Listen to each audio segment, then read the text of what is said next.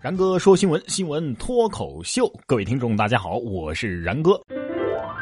这几天杭州的中小学都在进行期末考试了啊，很多的城区呢都是期末统考啊，也就是各城区统一命题考试。但是近日，杭州有些家长就在抱怨了，这次西湖区期末考试当中的题目也太难了，于是呢拨打了市长热线一二三四五进行投诉。家长表示。这么难的卷子，严重打击了孩子的自信。干得漂亮啊！八零后做了爸妈之后，终于搞了小时候想搞但是不能搞的事儿了，是吧？看到孩子的成绩啊，大家一定要沉得住气啊！切记，这孩子是你亲生的，有很多题他不会呀，是不是？可能是遗传的原因呢？不知道父母们是怎么想的啊？但是作为一个学渣。我倒是希望这考试有多难你就出多难，反正难不难我都不咋会，不如让学霸们也不会，反而能够拉近一下我们之间的距离。哎，比如说失传了一千八百年的《齐论语》，说不定很快就会入驻中学语文试题了。近日，江西考古成果汇报会透露了海昏侯墓的最新考古成果，其中出土的竹书《论语之道篇》。很有可能是《论语》失传的版本《齐论》。在古代啊，这《论语》是分为《齐论语》《古论语》和《鲁论语》这三个版本的。汉魏时的《齐论语》啊失传了，那么这次出土的究竟是不是失传的《齐论语》呢？专家将通过正式的试读来确定竹简的内容。弃坑近两千年啊，突然更新了，莫名很感动是怎么回事呢？嗯，亲爱的同学们。《论语》已经更新至二点零版本，还没有下载升级包的同学们要抓紧时间了。要知道，少年强则国强啊！既然学不死，就往死里学啊！反正多背点东西啊，总是有好处的。苦不苦？想想红军两万五；累不累？想想万恶旧社会。哇哦！反正我早就毕业了。不过说到考古啊，针对网友关注以及媒体报道的山寨兵马俑问题。一月十一号的晚上，西安临潼区迅速出击，整合执法力量，连夜对溯源秦皇陵景点内的山寨兵马俑进行了销毁，并且要求溯源秦皇陵就山寨兵马俑扰乱旅游市场、混淆游客视听、提供高额回扣等等问题进行严肃整改。不仅如此，同时临潼区相关部门还对区内的多个人造景点的负责人逐一的进行了谈话。要求对各自的景点以此对标进行自查，坚决杜绝此类问题再次发生。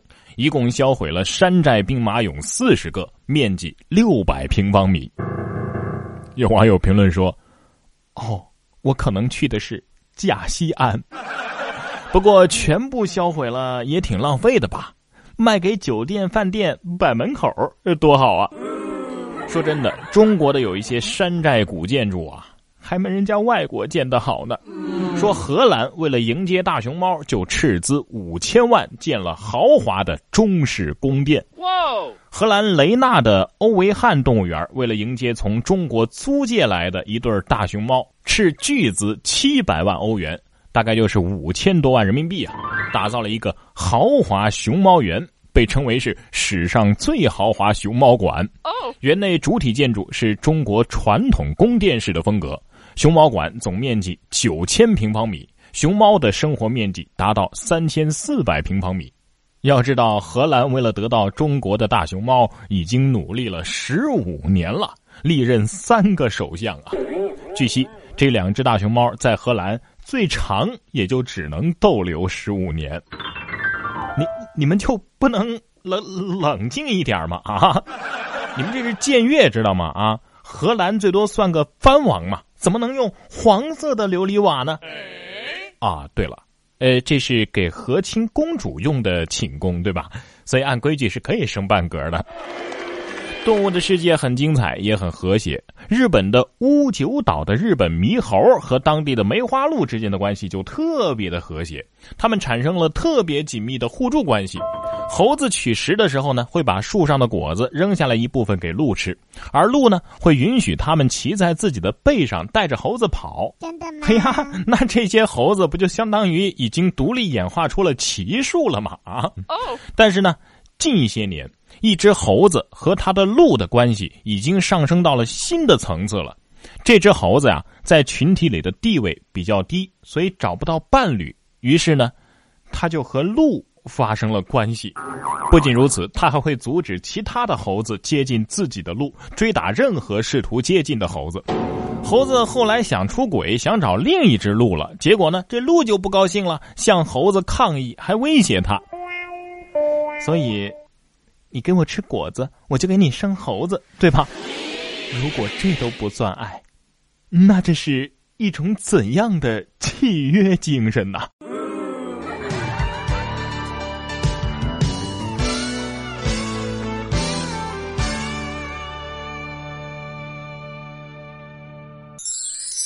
现在啊，不是流行“轻”这个前缀嘛？有一种很时尚的感觉，什么轻奢风、轻断食、轻阅读。对呀。那么，是不是也可以提倡一下轻肥胖呢？啊，来听这条新闻。震惊！手机放卧室充电，人就容易发胖。这是英国科学家研究的啊。全黑的睡眠环境是有利于人体生成一种名为褪黑素的激素的，它能够促进人体新陈代谢，提高睡眠质量。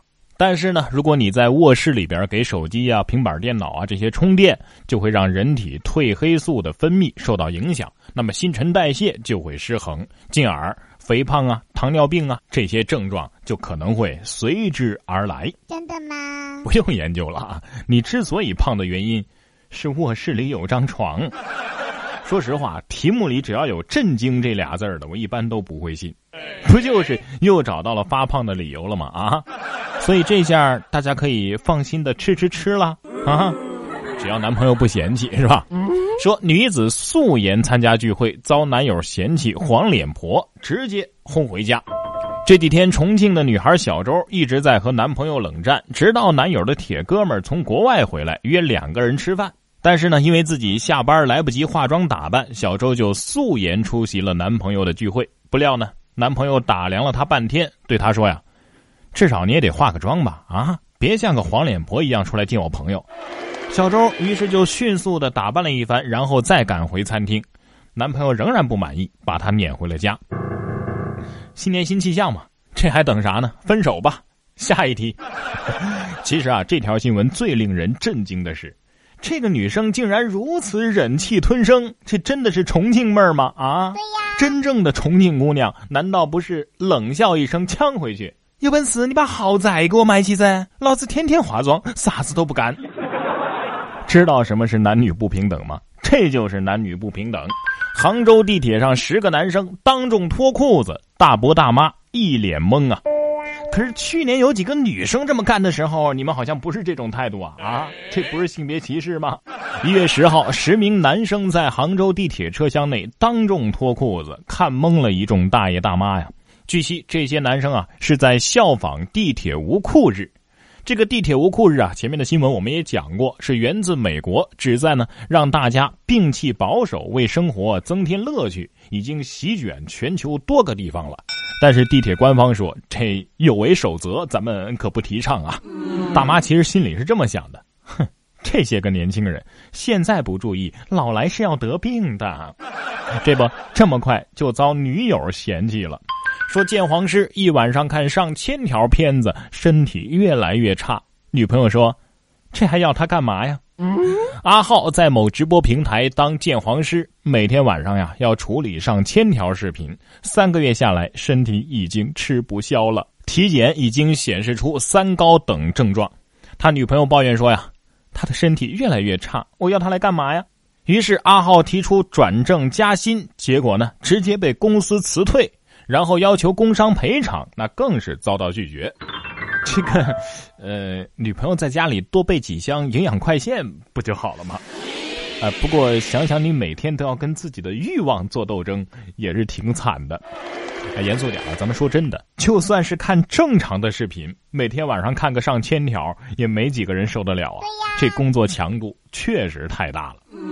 可是不管怎么样，是男是女，你总得先分清楚吧。说女子被男友骗走一百多万，却完全不知道对方其实是个女的。上海的一起网上交友被骗的案子，被害人文文称自己和男朋友交往了一年多了，被骗了一百多万，并且欠下了高利贷。然而呢，当民警将文文男友的信息输入户籍系统进行查询的时候，却发现这个男朋友的性别竟然是女。据文文说呀，她从来都没有怀疑过男朋友的性别呀。哎，由于男朋友人比较胖，所以有点胸部也是正常的嘛，并且两个人平时啊亲密接触并不多，一般呢只有冬天的时候才会搂搂抱抱什么的。所以不要再说男人没一个好东西了好吗？因为你遇到的不一定是男人呐。这条新闻告诉我们一个道理：原来古装剧里那些看不出女扮男装的人眼睛并没有瞎呀，可能只是脑子不好使。